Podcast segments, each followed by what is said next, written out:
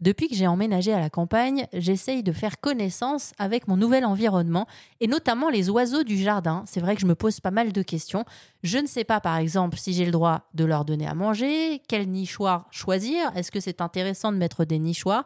Du coup, j'ai commencé à me renseigner et j'ai découvert un livre qui s'appelle 50 idées fausses sur les oiseaux qui nous aide pour le coup à défricher toutes ces idées fausses. Derrière chaque idée fausse, Frédéric Archaud, l'auteur, nous permet de mieux comprendre les oiseaux et on discute avec lui cette semaine sur RZN Radio.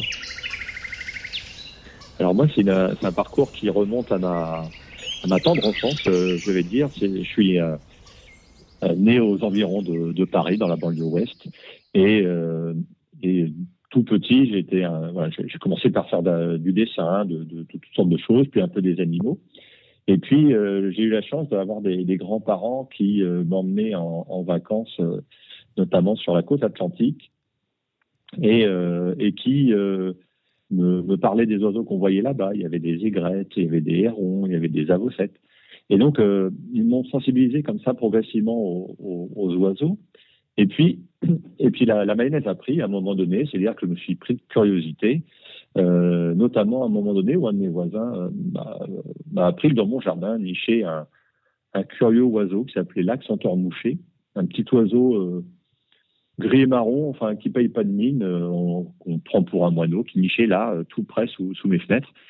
Et, et, je me suis dit, ben voilà, il y a, un monde qui m'intéressait déjà, mais que, je ne connais pas.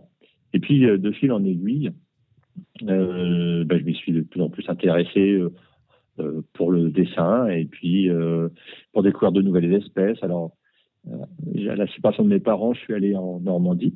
Et donc, en, en j'ai découvert un monde encore plus fascinant qui était celui des grands migrateurs. Au printemps et en automne, on voit déferler des oiseaux du Grand Nord et qui vont passer l'hiver en, Afrique avec beaucoup d'espèces euh, également. Et donc, euh, j'ai continué continuer comme ça ma, passion.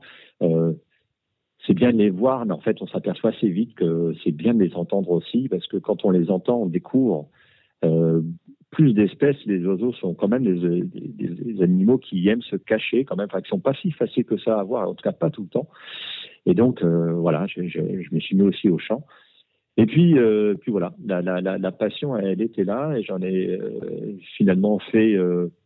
Alors aujourd'hui, mon, métier, j'en ai, ai, fait avant ma, thèse, une thèse sur les oiseaux et l'évolution des communautés d'oiseaux dans les Alpes, sur le Mont Ventoux et dans la vallée du Haut-Gifre, pour comprendre en une vingtaine d'années, en reprenant des relevés d'oiseaux qui avaient été faits par des prédécesseurs, comment avaient évolué ces communautés d'oiseaux.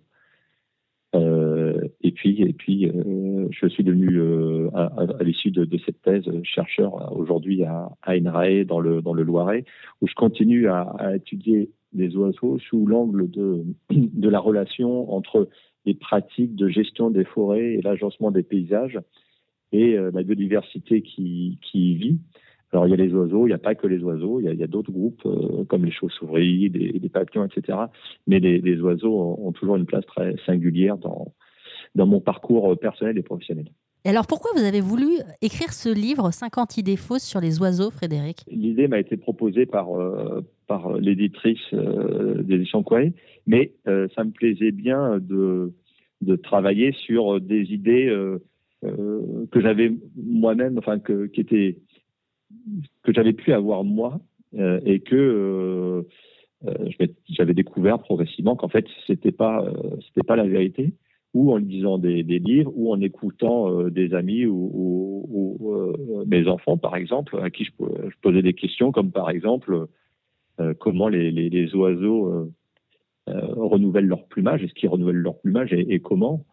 Et finalement en m'apercevant que on a alors de manière consciente ou inconsciente euh, un certain nombre de, de conceptions euh, sur les oiseaux qu que l'on tire de notre propre expérience d'humain, en se disant bah, bah c'est un peu euh, ça doit ça doit fonctionner comme ça.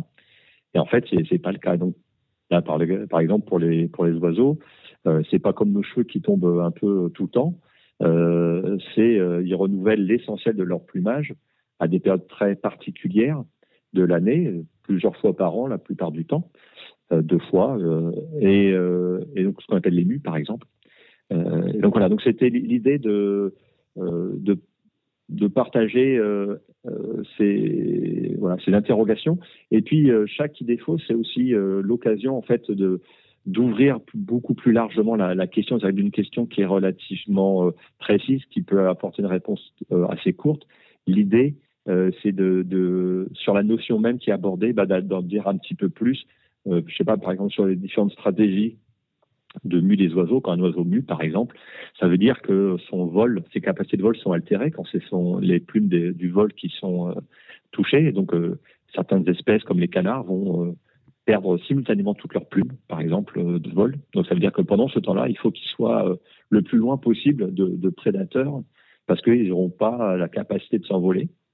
Euh, tandis que d'autres vont perdre qu'une partie des, plumes du vol, donc ils, ont, ils sont moins manœuvrants, mais ils continuent quand même à pouvoir échapper euh, à, un danger en étant. Donc voilà, typiquement, c'est ça. Il y, a une, il idée autour d'une idée euh, d'aller comprendre l'écologie, la biologie des oiseaux.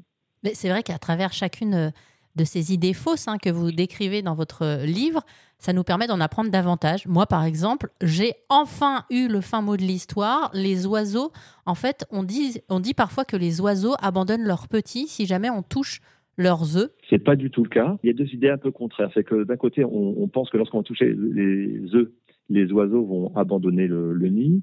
Euh, parce qu'ils vont sentir euh, l'odeur euh, de l'humain qui les a touchés. Puis de l'autre côté, on, une autre idée qui, qui, qu'on, peut avoir, c'est que les oiseaux, en fait, ils sentent, ils sentent pas vraiment, quoi. Ils n'ont pas d'odorat. Donc, en fait, c'est un peu contradictoire de penser l'un, et l'autre. Mais pourtant, c'est un peu ces deux idées-là qui, qui sont véhiculées. En réalité, les oiseaux euh, sentent des, des, des, odeurs. Le, le cas le plus euh, euh, emblématique, c'est celui des vautours qui sont capables de localiser l'odeur d'une charogne à des, à des kilomètres. Et donc, pour revenir aux œufs, il se trouve que l'odeur humaine n'a aucune influence par rapport à ça. Par contre, il se trouve que les, les oiseaux euh, quand on, dérange euh, et on fait peur à un oiseau au moment où il est au début de sa reproduction, quand il est euh, en train de construire son nid, ou quand il, est en train de, pondre, quand il est en train de pondre, c'est-à-dire que les oiseaux pondent plusieurs œufs, ils pondent un œuf par jour, donc par exemple une mésange, ça peut pondre plus d'une dizaine d'œufs, donc ça va lui prendre une dizaine de jours pour euh, pondre tous ses œufs. Elle ne couve pas pendant ce, ce temps-là, elle, elle, ne commence à couver qu'à partir de l'avant-dernier œuf. C'est-à-dire que donc chaque jour, elle pose des œufs. Si jamais elle est dérangée pendant qu'elle est en train de pondre ou de couver, en fait, le risque est qu'il abandonne, que l'oiseau abandonne, non pas parce qu'on a touché, en fait, a pas, c'est, pas, enfin, même quand on, dérange l'oiseau mais qu'on n'a pas touché les œufs, il va abandonner éventuellement son nid pour euh, simplement euh, le fait d'avoir eu peur pour sa vie. Merci à Frédéric Archaud, qui est l'auteur du livre 50 idées fausses sur les oiseaux.